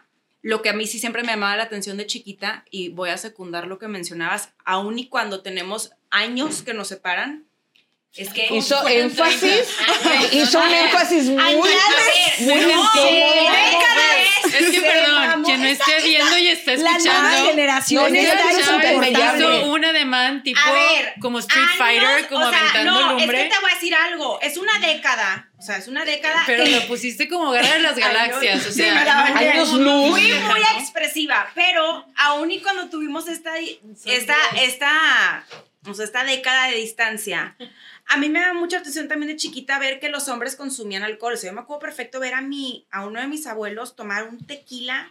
Era el tradicional, sin afán de hacerles promoción, ¿verdad? A Pero- menos que nos quieras patrocinar. Claro, bienvenido. Aquí pudieras estar. Oye, tipo el domingo en la Aquí comida. y adentro. amarillo, amarillo, amarillo, Caterpillar, aquel tequila. Y decía, ay, Dios santo. Y era el único hombre tomando y las mujeres no. Y luego también cuando hablo con mujeres un poco más grandes, que claramente que nosotras, no estoy hablando ya señoras, mujeres de, porque luego, no señora, bueno, mujeres a partir de los 65 años, que les llama la atención inclusive como todavía no han deconstruido esta concepción de la mujer consumiendo alcohol. Es como, yo sí tengo amigas que les ha pasado igual con las suegras, como, ¿estás tomando alcohol?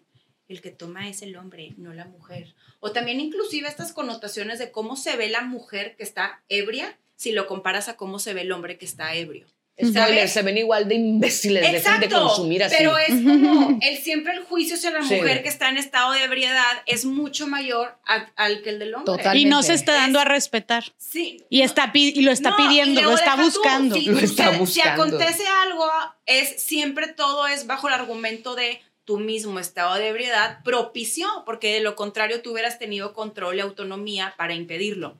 Ah, Hace rato que me haciste esta pregunta de estas creencias que teníamos y que fui desconstruyendo, creo que me gustaría decir más bien algo a la inversa de algo que se me dijo mucho y agradezco un montón, que fue, y empezaba mucho por mi abuelito, el papá de mi mamá, Mirito, me decía, no hagas una pendejada que no convenga.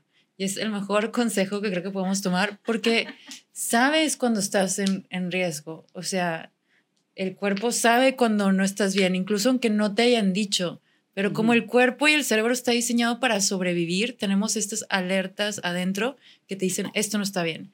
Entonces, así como decimos lo que cambiamos, yo agradezco que me hayan dicho de niña a los 17 años, no hagas una pendejada que no convenga.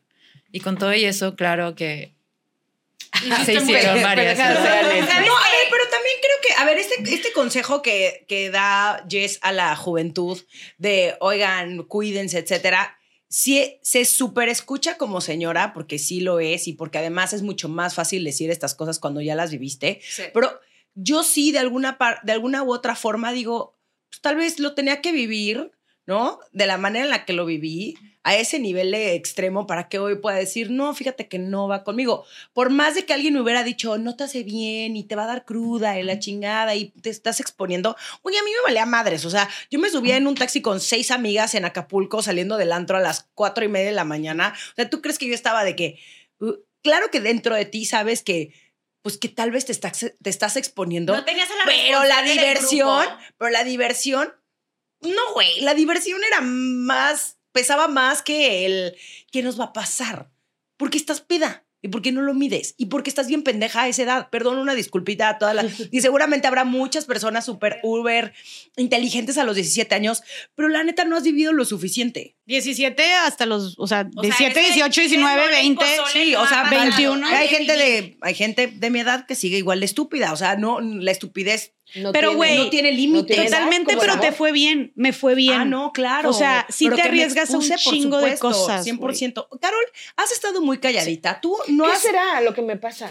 ¿Qué- qué? Me deconstruí hacia el Ya estás muy diálogo. deconstruida. A Estás demasiado ¿O deconstruida. qué será ¿o lo que tengo yo en la, La taza? moderadora ha La moderadora tomó la taza. Porque a mí también me interesaría que indagues un poquito más porque te has mantenido Al margen. muy Al margen. Y ya posterior que compartas, a mí me gustaría cerrar. Fíjate que me gustó mucho donde lo llevaste, como las buenas prácticas o las buenas cosas que nos dijeron y, y mencionarlas, porque luego en Ah, ocasiones no, porque también. yo ya apunté las malas, güey, y no me voy a regresar No, a pero es que acuérdate que tú vas a Tú hablar preguntaste ahorita. primero las tú malas. vas a ir a las malas y luego lo vas a revertir con las Entonces, buenas. la mala voy a hacer yo. empezar a cerrar con las buenas. Lo haces no. para que hacerme quedar mal, chavos. Ay, ay, ay, claro que no. Dije malos y luego buenos. Este, no, yo rápido nada más para, porque, para. No, no rápido. estoy No, voy a decirlo rápido. para Es tu ti, turno. ¿Cómo te ves, te tratan? Me cagó. Siempre me decían cómo te ves, te tratan. Me caga. A mí, Indaga, indaga en eso. como te ves, te tratan, es, dicen que te ves de una forma, entonces así te voy a tratar. Tienes saco, te trato bien. Tienes ropa buena, te trato bien. Estás peinada como debe ser, te trato bien. Estás maquillada o arreglada, porque además mm, eh, el término que usamos y que nos han dicho que usemos es arreglada, como si cuando no estás descompuesta. Este, y lo seguimos usando sin, sin, sin darnos cuenta, pues, o sea, no es que lo hagamos como mm, conscientes de eso. Y me caga, güey, me caga, el, me caga el cómo te ves, te tratan, porque, porque tiene un montón de connotaciones que van hasta desde clasistas, discriminatorias, abusivas, violentas, eh, que eh, impactan en tus pinches decisiones incluso de, de identidad, güey. O sea, le pega a todo, güey. Le pega a todo porque vamos a suponer que mi identidad de género es una, pero mi orientación, pero mi, o sea, pero mi género, pero mi, o sea, ¿sabes? Como que todas Claro. estas, estas líneas son Te distintas, atraviesa ¿no? mucho. O me quisiera vestir de otra forma, güey, pero sabes que no me alcanza. Porque hoy fuimos a una tienda y el 40% de descuento de un saco era 6 mil pesos. No mames, ¿de dónde? O sea, o eh, me quisiera eh, vestir de, otra de otro modo para que me trates distinto, pero mi contexto social no me lo permite, güey. ¿Por qué? Pues porque ni siquiera conozco más cosas, ¿no? Entonces, siempre me cagó el cómo te ves, te tratan. Y es algo que yo eh, ahora insisto mucho en cuando me invitan a conferencias, invítenme a conferencias, cuando digo invítenme, páguenme por una conferencia. cuando me inviten a conferencias, me caga que me pidan que me ponga un saco. O que, y, y, y volteé a ver a Chávez para quienes están viendo, Chávez trae un saco. Pero porque le amo, gusta, ajá. Yo amo. Ese es otra vez el punto, la decisión, güey, Claro. poder decidir ponértelo o no, me encanta la idea, pero el que tenga que usar cierta ropa o que tengamos que usar en general cierta ropa para acceder a ciertos espacios, me turbosurra, güey. Quiero nada más preguntarte. Levantó algo. la mano. ¿A qué le atribuyes tú el que en efecto, si muchas personas como te ven, te tratan? Eh, eh, porque es esta, toda esta idea social, güey. O, sea, que falta que... la raza se deconstruya Claro, güey, pero todos, porque es que somos nosotros, pero también son las empresas, pero también son las instituciones, pero también son los gobiernos, pero también son los medios de comunicación, pero también, o sea, es todo, güey. Todo nos dijo, yo voy con una sudadera, o sea, para quienes nos están escuchando, mi playera dice, Perra. eh, o sea, es como los ositos cariñositos, pero punks. Y, güey, con esta voy al TEC a dar una plática. ¿Por qué? Porque la gente que me contrata ahí para dar una plática sabe que voy a ir así, pero tiene una postura política, güey. O sea, todo es política además, pero lo mío en particular en este sentido sí tiene una postura política. Es, voy a ir así porque no significa que sé menos o que sé más por cómo me veo. Y porque es desigualdad. No, y además, y tocas un punto importantísimo que hasta daría para un otro episodio, el qué tanto dice la ropa de nosotras. Exacto. Y qué tanto empezamos nosotras también a crear eh, opiniones o emitimos juicios a partir de cómo se viste la de enfrente. Desde demasiado sexy hasta que no consideramos que sea muy femenina o que no la consideramos una persona seria o que. O, ¿Qué? O sea, yo me he cachado, pero, voy haciéndolo también. ah, obviamente. Por supuesto, por supuesto que sí. O sea, sí viene a mi mente en el momento en el que entra una eh, mujer a un restaurante en minifalda y top y enseñando mucha piel, digo, uy, ¿sabes? Como, ya está, ¿qué pedo? Hasta pasan cosas en mi cabeza de, ay, seguramente son escorts, ¿sabes? Claro, es horrible, güey. Y, está mal. Porque no conozco la historia de esa persona y me vale madres. Y si sí es escort, pues qué chingón que va al restaurante. ¿A mí qué me importa? pero, pero todo lo que todo lo que representa lo que traemos puesto y también cómo se nos juzga a las mujeres eh, la ropa que nos ponemos. Sí, porque es diferente. Porque hay tanta opinión. es diferente en las Sí, porque dentro de ese, como te, te tratas, esa parte... Es diferente las mujeres. Es diferente con las mujeres. Sí, o sea, con los hombres no, no hay una connotación o, no hay tantas como con las mujeres. O sea, porque, es demasiado cool, solamente usa jeans y t-shirts negras. es diferente para una mujer morena, para una mujer indígena, para una mujer que trabaja en el campo. Cultural. Incluso los cuerpos, Barbs, que no, para una o la misma o se ve bien, o sea, mucha gente percibe distinto una mujer blanca que cumple con ciertos estereotipos de belleza con tatuajes versus a una mujer que no cumple con esto. y si no, también está la connotación negativísima de cuida tus cosas, no te van a venir a robar. Sí, Yo, yo, tengo un ejemplo bien claro que, por ejemplo, me gusta mucho la ropa super hippie. Me encanta lo hippioso, güey. Jessica, para quien no está, trae un vestido que es como hippiosón.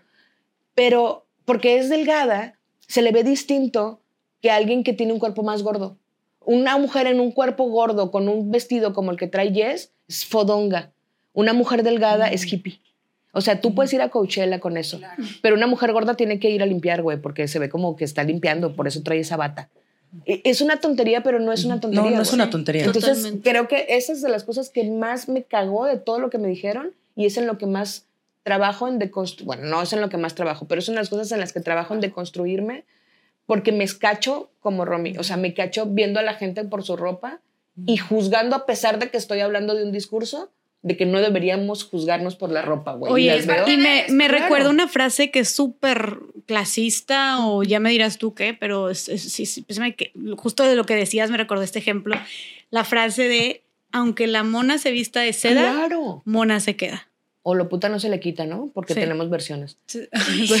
Ajá. Güey, nunca lo he escuchado. Aunque no, la, la, pero la versión está sí, Ajá.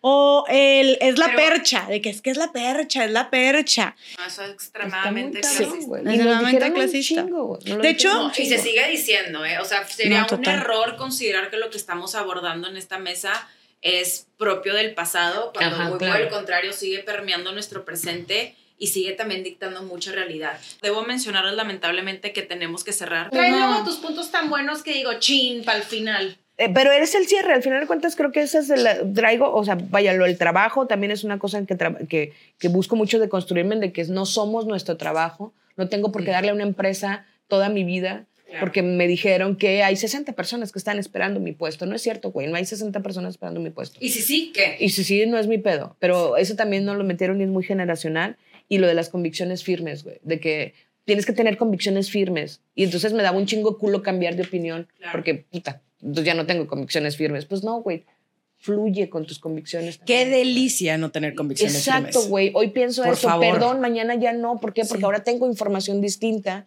que me hace pensar distinto. ¿Por qué? Porque hoy tenía información y hasta hace 10 minutos no sabía un montón de cosas. Ahora la sé. Ah, ¿qué crees? Voy a cambiar de opinión. Y también fue algo como que nos dijeron, o por lo menos a mí, que se me dijo mucho de, sé firme en tus convicciones. Y ahí vas de pendeja queriendo en el Che Guevara a los 40, güey. No mames, era bien homofóbico el Che. que luego también de pronto tienes tus no negociables que van siendo no negociables que por El Che Guevara. El Che Guevara el me che dolió Guevara bien es el Che Guevara, la pero neta. Me, me dolió. No, a ver, pero deja tú.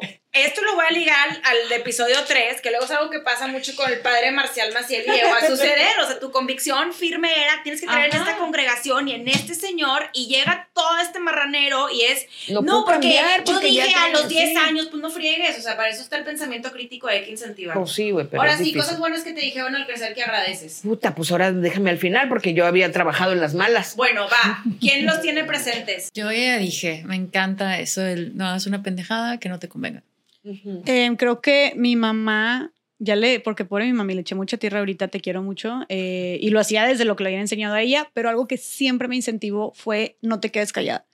Pero no te quedes callada, ahorita lo decimos mucho como en temas de injusticia, de violencias, ella en general, como, "Güey, si no te quisieron, si, no, si te dieron el mal el cambio, yo como, ay, me da pena, y que no, reclama. Si te dieron mal servicio, no, reclama. Si se están tardando mucho en la fila o no te... No, reclama, pregunta, levanta la voz, o sea, busca otras alternativas. Entonces siempre, ahora en cualquier cosita en el día a día donde, donde me dé pena, donde preferiría como, eh, pues esperarme un poquito más, es como, y siempre tenía la razón en eso. Siempre yo era que no, a ver, mi mamá preguntaría o levantaría la voz o se quejaría o no sé qué. Entonces ya lo hago y siempre resultado positivo. Como ya, me dieron el servicio, ya me atendieron más rápido, ya me, fue, me dieron lo que, lo, que me, lo que merecía o lo que tú quieras y yo, ok, mi madre tenía razón. O sea, esta parte de levantar la voz y hablar por nosotras va más allá del tema de protestas de justicia social, sino también en lo, en lo cotidiano y en, el, en lo individual, en nuestro día a día, por nuestros intereses, por nuestros deseos, por nuestras necesidades. Ay, mi mamá me decía mucho cuando yo era puberta el que te valga madres lo que opinen los demás de ti. O sea, mi mamá sí era de, ay, ¿te gusta traer puesto ese top de triángulo con unos... Es que yo era bien ridícula, la verdad. Era bien ridícula y muy segura de mí misma. Era una encanta, puberta que creía mucho en ella. Este, y mi mamá era de, te ves espectacular, qué guapa, hija, tú ve y diviértete. O sea, como que nunca me hizo sentir en lo más mínimo insegura. Incluso cuando yo decía, ay, es que soy muy chaparrita y eh, mi mamá me decía, ¿tú qué? Tú chaparrita pero hermosa. Ya sabes, como que mi mamá siempre tenía el lado positivo para que yo no me sintiera mal. Entonces creo que eso sí moldeó mucho mi personalidad y al menos el que, no porque obviamente todos los días tenga el autoestima en el cielo, en lo absoluto, pero el saber que es que sí me tiene que valer madre lo que opinen los demás, de cierta forma. Voy a agregar una más. Ajá. Y esto ya era más grande, tenía 23, pero yo era periodista, peri- periodista en ese entonces para Reporte Índigo y quería ahora dedicarme a hacer eventos. Y mi mamá me dijo, tú puedes hacer lo que tú quieras. Pero además con una plena convicción, yo lo sentí como es real, ¿sabes? Y creo que somos súper afortunadas las personas que tenemos un integrante de la familia que nos apoya, sea quien sea, la mamá, el papá, la abuelita, el primo, el tío, el hermano o la hermana. Y toda mi admiración a las personas que no tienen ni siquiera una sola persona que las apoyó y van por lo que quieren. Sí. Ay, Amén. Qué chido. Eso me Amén encanta. amén a eso. Sí, ese sería, ese, ese- eso No, me recuerda a mi papá. Todos consideramos y asumimos que a nuestro alrededor tenemos esas personas que nos impulsan a ser mejores o a darnos autoestima y algún tipo de fortaleza, pero también es inclusive un privilegio tener esas personas cerca de ti. Y hace toda la diferencia. Hace absolutamente toda. la diferencia. Antes de pasar con Carol, de hecho yo en este, en este aspecto siempre digo, está comprobado que al final del día las personas no somos quienes somos porque nací con carácter fuerte o mi personalidad es tal. Al final del día nos forjamos por nuestro entorno.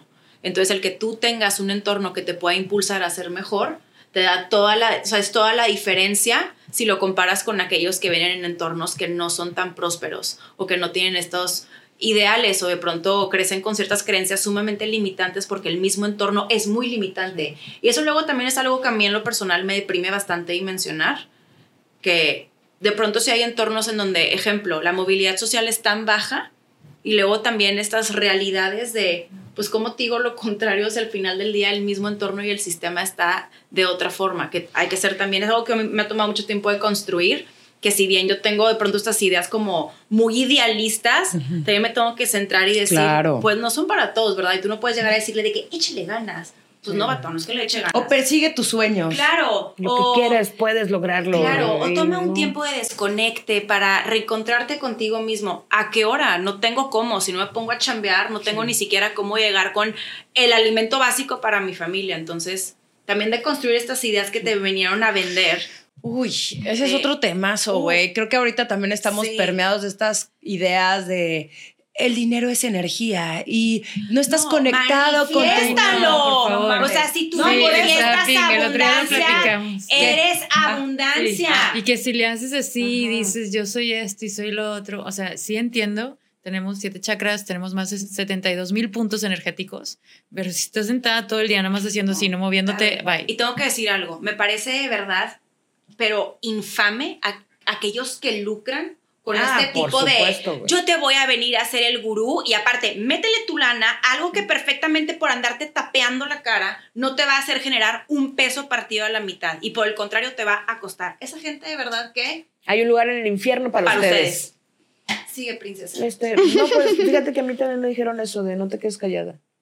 Creo que eh, es algo que sí tengo memoria de, de ese momento y, y lo he seguido muy bien a la perfección. Vaya que sí. Eh, arriba, Carol. Eh. Bueno, pues sin más, eh, yo nada más rápido quisiera cerrar. A mí algo que siempre me encantó que me decían mis papás era que por qué quería ser como las demás si podía ser yo misma.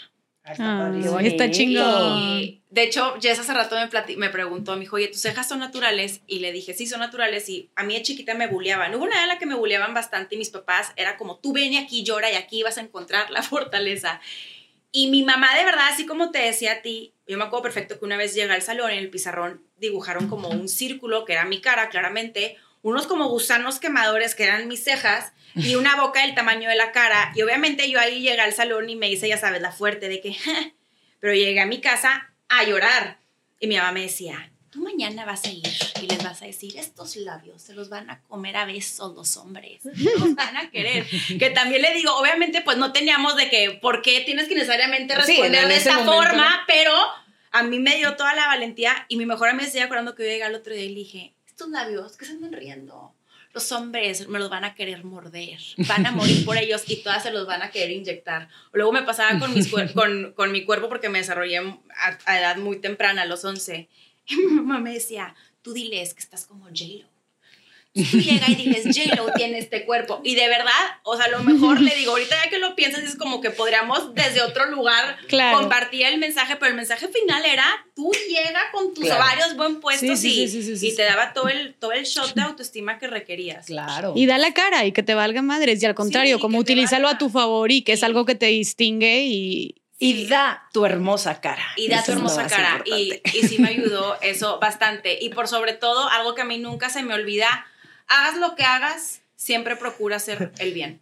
Y al final del día, eso es lo más importante, porque al que obra bien, le va bien. Y es algo como de Y al muy que no, bueno, y al que obra mal, Se le pudre el tamal. tamal. Hay que Y son ese tipo de cosas tan, o sea, tan burdas, pero en verdad tan ciertas. Una camiseta que diga al que, obra, bien, le va bien. Y al que obra mal, se le pudre el tamal. Y con esto cerramos un jueves más de estas morras. Síganos, síganos en redes sociales Ah, y correcto. suscríbanse a Se nuestro canal de no YouTube, oigan. a esto, ¿verdad? Arroba estas punto morras, piquen a la campana, denos like, comenten, compártanlo con todas sus amistades. ¡Las queremos!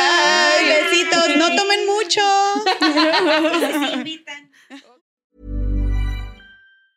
Hi, I'm Daniel, founder of Pretty Litter. Did you know cats tend to hide symptoms of sickness and pain? I learned this the hard way after losing my cat, Gingy. So I created Pretty Litter, a health monitoring litter that helps detect early signs of illness by changing colors, saving you money and potentially your cat's life. Pretty Litter is veterinarian developed, and it's the easiest way to keep tabs on your fur baby's health right at home. Go to prettylitter.com and use code ACAST for 20% off your first order and a free cat toy. Terms and conditions apply. See site for details.